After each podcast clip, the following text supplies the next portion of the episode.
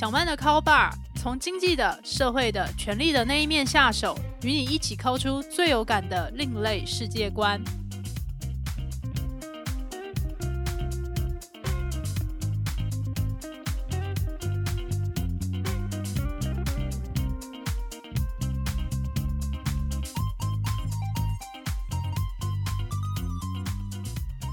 各位听众朋友，大家好，欢迎来到小曼的 Call Bar。这是一个讨论社会阶级衍生性八卦节目，我是主持人陶小曼。每当我们在工作、社交或者是应酬的场合遇到新面孔的时候，我们都会从怀中掏出我们名片递给对方，然后附带一段简短的自我介绍。大家会在这个时候如何去强调自己的个人特质呢？还是觉得我已经告诉对方我的姓名、公司还有职级？以上资讯足够代表我，其他不用说更多。到了我这个阶段，我通常会跟对方说，我是一名作家，也是一名独立记者。过去在媒体体制内的时候，跑过财经和政治线，最感兴趣的个人核心关怀是各种社会阶级的文化现象。在以上陈述之中，我也就省略了我毕业的学校，还有我念到最高学历不提。至于为什么会不提呢？首先，理由非常的单纯，就是这一件事情在一般社会场事上面不会在第一轮自我介绍的时候就搬出来讲。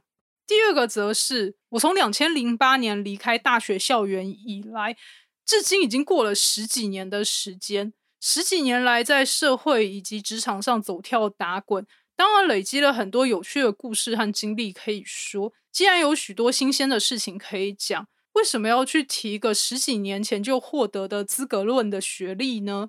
不过有些时候，资格论的学历也无法回避，尤其是在面试、找工作或者是接案子的时候，公司的老板或者是发案的案主，通常都还蛮在意应征者的学历到底到哪里，也会在履历表上面的学历栏位上画上荧光笔重点注记。我印象非常深刻的一次。是有一位已经富过三代的大老板，他正在寻找为他写家族史的代笔写手，我也就在中间人的引荐之下去应征了。在面试的过程之中，当然被问了一些只要是接这类案型就一定会被问到的事情，但是也有意料之外的问题。最意料之外的问题，就是在面试快结束的时候，这位大老板就带着非常困惑，可是用真诚的口吻说。你高中念北一女中，大学是读台大经济系，在台湾应该算是会念书的孩子了吧？你的父母当时竟然没有送你出国留学，你家里是不是出了什么问题？听到这个问题的时候，我真的是瞪大眼睛，瞳孔都被放大了。在觉得被冒犯之前，其实我是觉得更好奇，为什么大老板会这样说？他会这样想，认为某一种学历就等于所谓的会念书。而且会念书就一定要出国留学呢？然后这些问题就在我脑袋中越滚越大，越滚越大。我后来甚至把这一段经历写在天蓬权贵与他们的产地的序章里面，然后也当然引来了不少人的议论和讨论。首先，一种很主流的反应就是关他屁事啊！的确，我们当下如果去呛对方说关他屁事，听起来一定是很爽，没错。可是。在社会上走跳，大家应该也有一些体会。有时候我们用吸反射的话语去呛对方，并不会让现场的氛围有所帮助，反而去阻断了一些对话的可能性。于是我当下是这样回应大老板：我告诉他说，我的父母让我念了北一女中，还有台大，他们做的已经够多了，接下来就是我自己的事情了。大老板也就对这个答案感觉满意，那后来这个案子也就顺利的执行并且结束了。不过那个疑问依旧留到今天，而这个疑问也是许多网红 KOL 或者是内容农场都曾经收录文章讨论的，也就是我们到底要追求学历到什么样的地步呢？所以今天这一集就想要与大家来聊聊，学历还是稀缺资源吗？我们到底要追求学历到怎样的地步呢？在开始讨论学历究竟还是不是稀缺资源之前，我觉得可以先来简化一下问题。我们先来厘清究竟稀缺资源是怎么被定义的。我大学主修经济学，在经济学里面就花了很多的篇幅和时间去讨论究竟稀缺性是什么。经济学里面定义的稀缺，它不光只是数量上的比较而已。例如说，新版的 iPhone 出来了，市场上供不应求，然后就说这一种 iPhone 是非常的稀缺。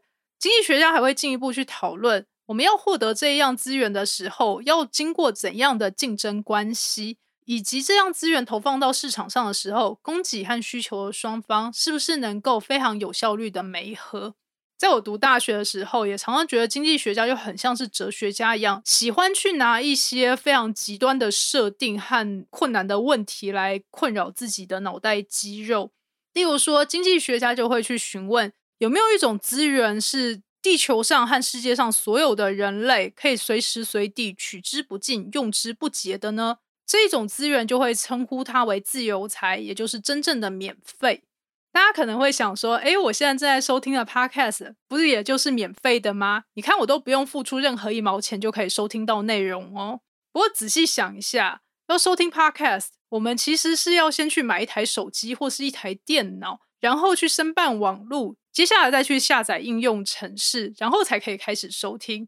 又例如，你现在正在收听小曼的 Call Bar，就会发现这一档节目是每周更新一次，而且集数并不是无上限的。所以并不是取之不尽、用之不竭。要符合这个严苛的定义的话，经济学教授通常就会告诉你，我们现在正在呼吸的空气，或者是海洋的潮汐，这些东西才是符合所谓的自由财定义。可是，如果我们再加上一些前提，如果我现在不只是想要呼吸空气，我想要呼吸到新鲜干净的空气，这些空气的悬浮微粒指数不能超过多少 ppm。如果这个时候我居住在工业区或者是大城市里面，就会发现哇，这个愿望是很难如愿的。要么我现在就搬去一个空气品质非常好的地方，要么就是买一台或者是买很多台的空气清净机往我身上吹。在这个案例里面，大家也就会发现，空气它可能是自由财，可是新鲜干净的空气它就是经济财，甚至是一种稀缺资源了。如果以上的概念让大家觉得非常的困难，我保证，以上是大学一年级经济学原理教的内容，我当年也觉得很难。而这个节目里面，接下来不会再提到更困难的原理了。在前面的案例，我们就会发现，在普通的资源，它加上前提和一些淡书之后，它都会变成稀缺资源。既然世界上绝大多数的东西它都是有限量的话，面对有限的资源，就不可能去满足所有人的愿望。我们就要透过竞争来决定谁可以拥有某样资源，谁不能拥有。说到竞争，也有很多种方法跟途径。例如，我们可以用价格竞争，在拍卖会里面，我把一件艺术品喊到最高价，我就可以把它买走。而竞争也有非价格竞争，例如我们可以用排队去买 Mr. Donuts 的甜甜圈。当年它进入台湾市场的时候，可是大排长龙呢。除了排队之外，我们也可以用抽签的方式，或者是来比谁的拳头比较大颗。如果说到学历上面的话，那最常见的竞争途径就是考试了。而在每次大学放榜的时候，我们就会看到台湾的媒体就会开始报道。因为过去广设大学的政策加上少子化，会发现从几年到几年，大学录取率从多少变成多少，接近百分之百，意味着你只要愿意去考试，然后考到一个总分超过零分的分数，接下来再填写志愿卡，你就会是一名大学生了。但是其实这种论述是有一些谬误的，毕竟。去考试，去得到除了零分以上的分数，以及有效的选填志愿，它都不是可以免费或是毫无成本去做到的行为。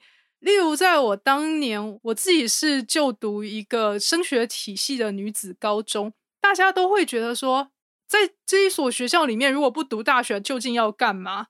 可是，在我去考试的那一天，也的确发现。我有同学在当天就是放弃出席，也就放弃了考试和他的分数，或者是说在选填志愿的时候，也不是每个人都可以得到足够的情报和资讯，帮助自己判断自己可以填到自己理想的校系。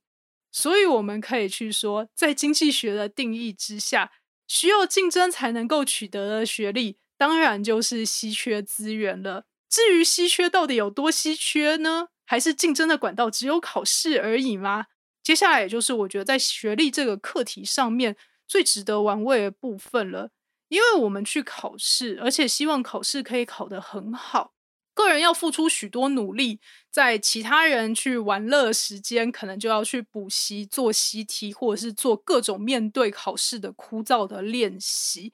在付出了这些额外的时间和金钱成本之后。有时候争取成绩高分，它也不只是一个个人的付出，它甚至会变成家族的团体赛。如果大家对这部分有兴趣，也很欢迎大家收听前面的集数，就是文化资本到底是什么。这一集就会跟大家分享许多有关于富过三代、拥有双重国籍又就读世界一流名校的天蓬人们，他们究竟是怎么样去想尽办法垫高成绩，在升学的竞争之中脱颖而出的。了解了经济学的定义之后。我们就知道，透过竞争才能够取得的学历，它是一种稀缺资源。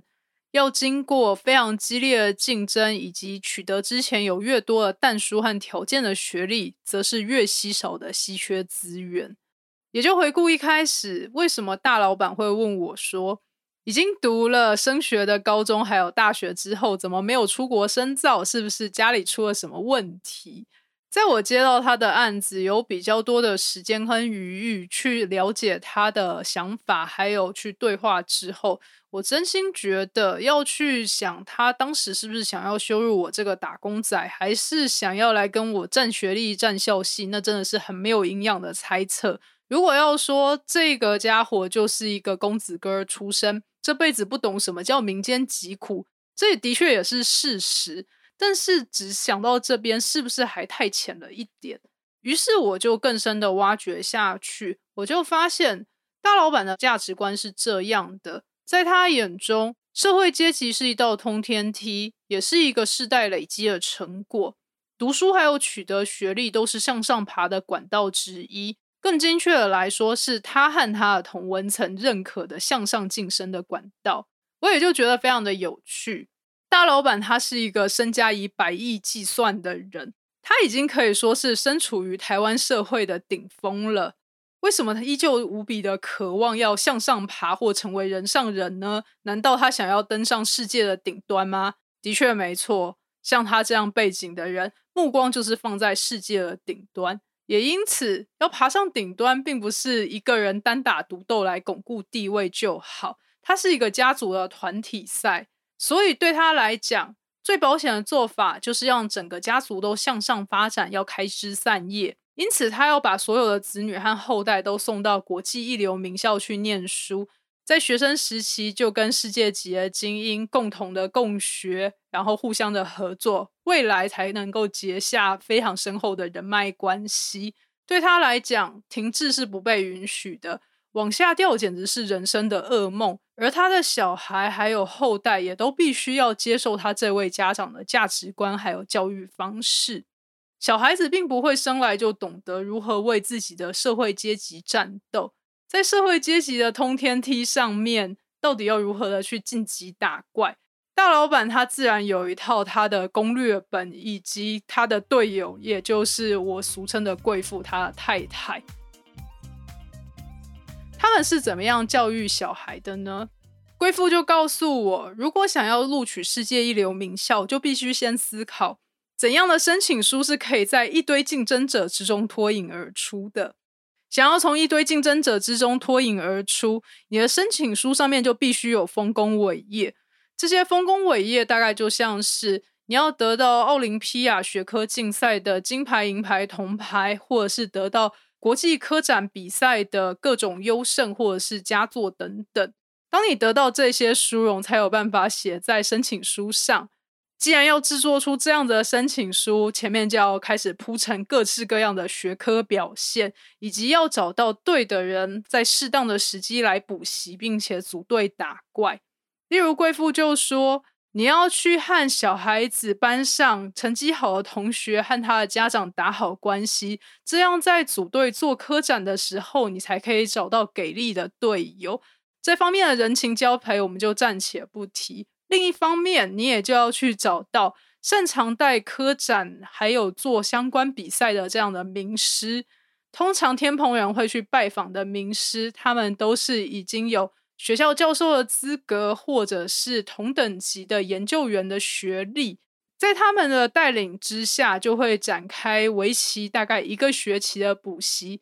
这个学期在每个星期的周末都要前往这位名师家里补习。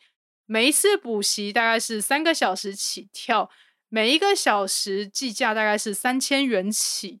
而且你要一整个团队的小孩子都一起去补习才行，这样子我们就来拨拨算盘，来算算看，光是要来补习科展，就要喷出多少金钱出去。讲到这里，我们也不用为那些大老板还有他的同温层担心，毕竟在他们的社群里面，最不缺的资源就是钱了。讲来真的很让人羡慕，对不对？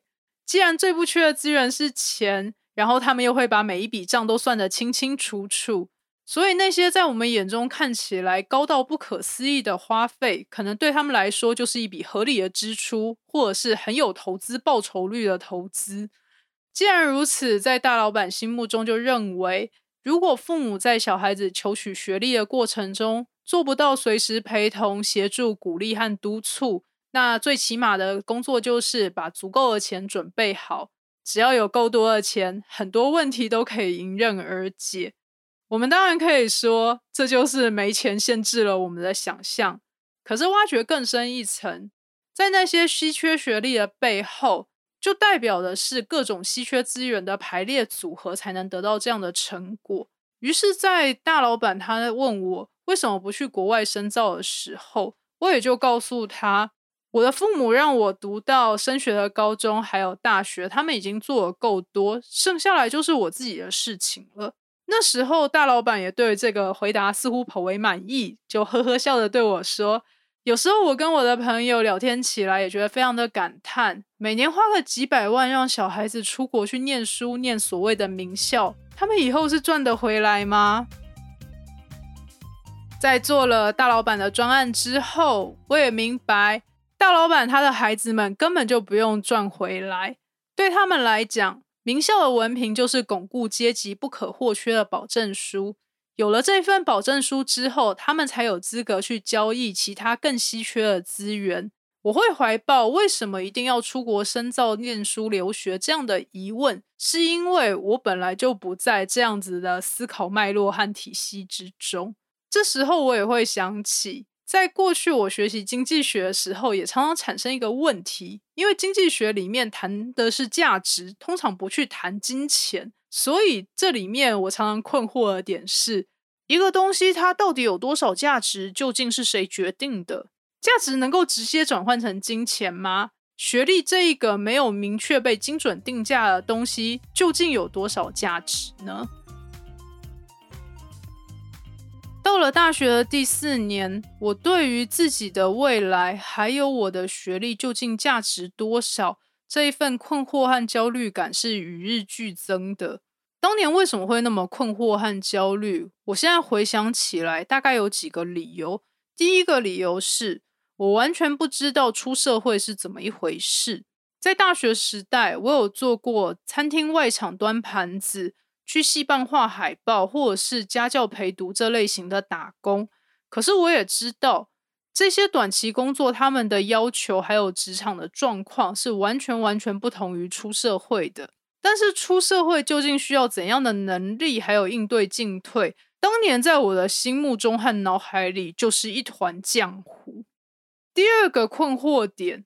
则是我觉得自己没有实现自己从高中升大学的时候对自己的期待。高中升大学的时候就怀抱着雄心壮志，觉得我要在大学的时候念很多很多的书，然后做很多很多高质量的创作，再把这些高质量的创作拿去投稿各种奖项。接下来得到奖项之后，就能够证明我是一个有创作实力的人。然后我就可能可以靠着创作为生了。以上这些想象，现在想起来当然觉得很天真。然后更可怕的事情是，这一切在当年完全完全没有发生。我也就脑袋长香菇的想着，究竟我把时间花到哪里去了？为什么这一切都没有发生呢？想来我把时间大概花在两个地方，第一个是玩社团。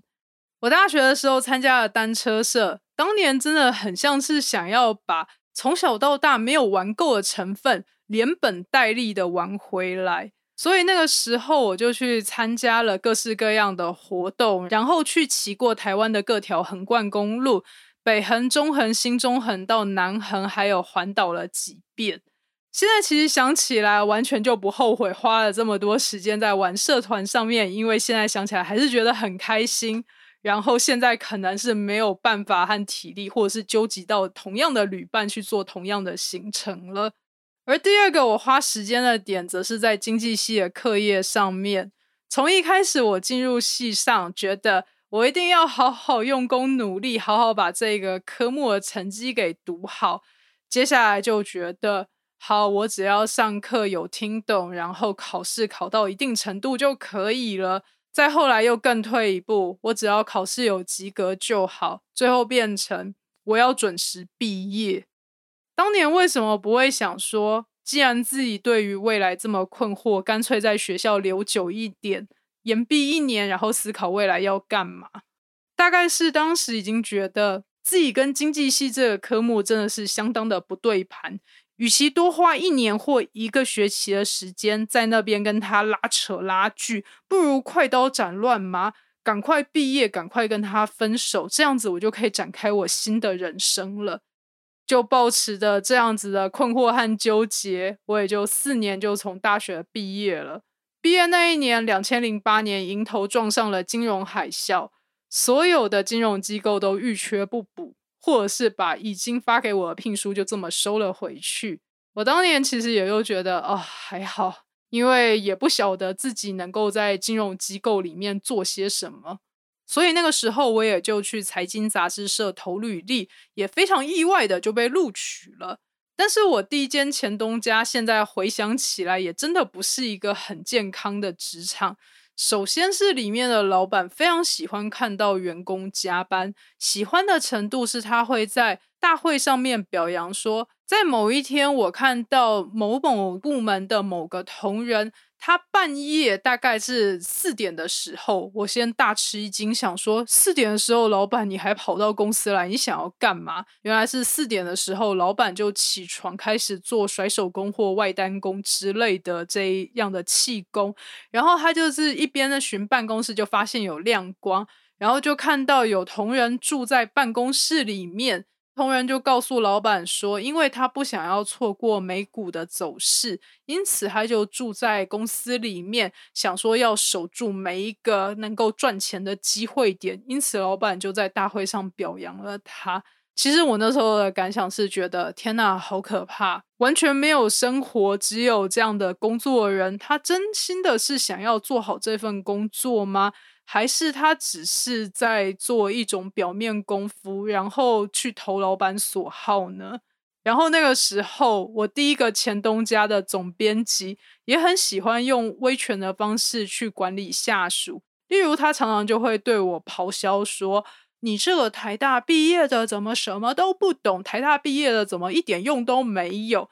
好，大家请自动把以上的话语用高亢尖锐的声音，然后用一百三十分贝以上的音量喊出来。为了不虐待大家的耳朵，我也就不要去模仿我的第一任总编辑了。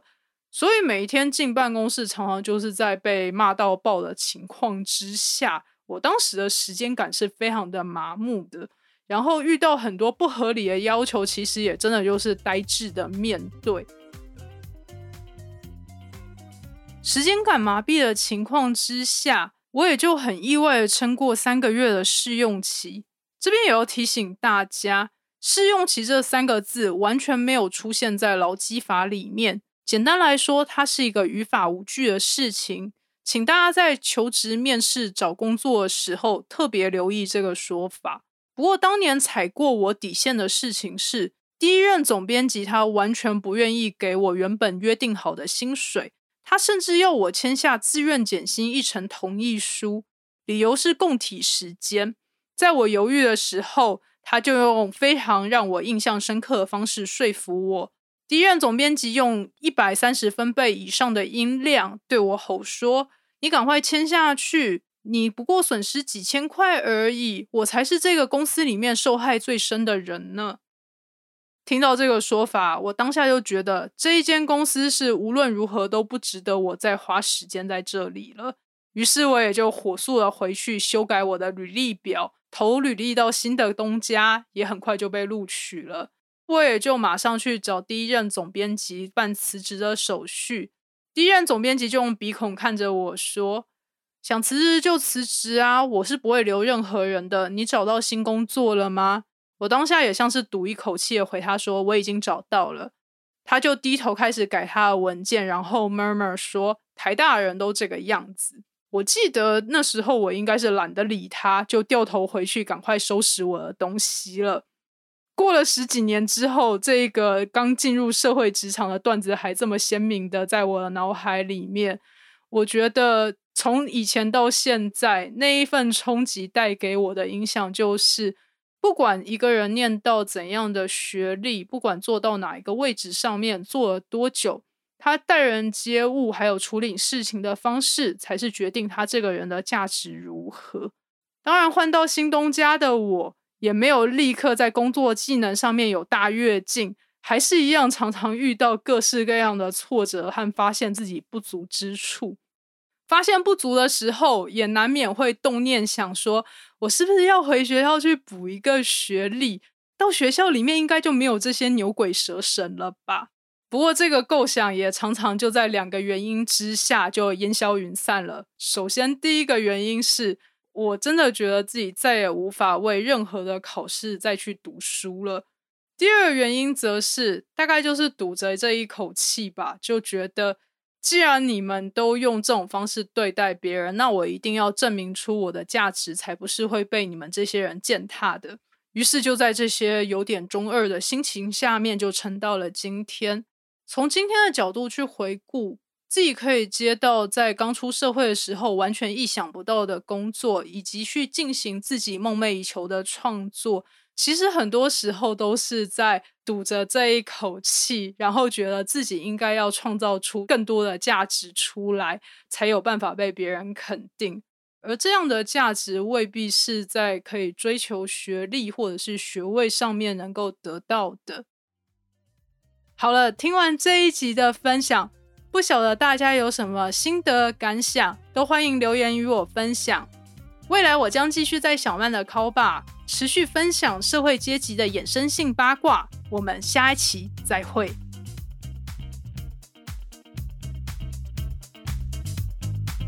本集节目由主持人陶小曼、合作伙伴阿宽共同制作。如果你喜欢小曼的 call bar，欢迎给我五星评分，然后追踪订阅分享给你的亲友。一起抠出更有趣的世界观哟！